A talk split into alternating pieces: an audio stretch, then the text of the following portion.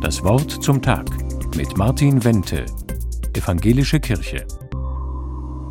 Manchmal kann ich nachts nicht schlafen. Ich liege dann eine Stunde wach oder zwei. Mich umkreisen dunkle Gedanken. Ich frage mich, hätte ich für diesen Menschen in Not nicht noch viel mehr machen müssen? Und bin ich gut genug vorbereitet für den kommenden Tag? Diese Gedanken bedrängen mich. Die Christen aus alter Zeit hätten gesagt, sie sind wie Dämonen, die mich attackieren. Manchmal mache ich in diesen Nachtstunden das Fenster auf und horche hinaus in die Dunkelheit. Dann scheint es mir so, als ob ich von weit her Gesang höre und Gebete. Vielleicht steigen diese Geräusche auch nur aus meiner Seele auf, denn ich weiß, da sind noch andere, die wachen, die singen und beten, auch mitten in der Nacht. Tatsächlich widmet sich ein ganzer Orden dieser Tätigkeit, der Kartäuserorden gegründet von Bruno von Köln. Heute ist sein Gedenktag.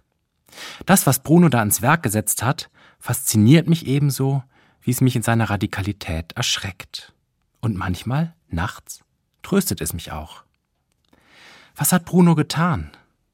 Mitte des 11. Jahrhunderts hat er gegen bestechliche Kirchenfürsten gekämpft. Dann aber hat er die Berufung zu anderen Kämpfen gespürt. Ich will um die Reinheit der Seele kämpfen, und wie Jesus fechte ich diese Kämpfe in der Einsamkeit aus, in der Wüste. Dort kämpfe ich mit den Dämonen.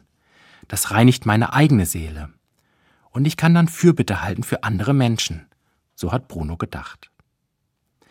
Doch er hat in Frankreich gelebt und dort gibt es bekanntlich keine Wüsten. Daher ist er mit seinen sechs Gefährten in ein wüstenähnliches Gebiet gegangen, in die Einsamkeit der Alpen nördlich von Grenoble. Im Jahr 1084 hat er dort das Mutterkloster der Kartäuser gegründet, die Grande Chartreuse. Doch Bruno hat sich nicht nur einem wüsten Ort ausgesetzt, sondern auch einer wüsten Zeit, der Mitte der Nacht. Da erleben Menschen vielleicht am stärksten ihre Einsamkeit. Da werden wir manchmal von unseren dunklen Gedanken umkreist wie von Dämonen. Deshalb halten die Kartäusermönche bis heute ihren Hauptgottesdienst mitten in der Nacht, von Mitternacht bis zwei Uhr morgens. Wie Wächter für die ganze Welt stehen sie da vor Gott. Sie loben ihn und beten für die Menschen, denen es schlecht geht. Menschen wie mich, wenn ich mal wieder nicht schlafen kann. Aber wenigstens weiß ich, es gibt andere Menschen, die beten. Für mich und für alle, die sich einsam und bedrängt fühlen, mitten in der Nacht. So werde ich Teil einer großen Gemeinschaft über alle Länder und Konfessionsgrenzen hinweg. Martin Wente, Ludwigsburg, Evangelische Kirche.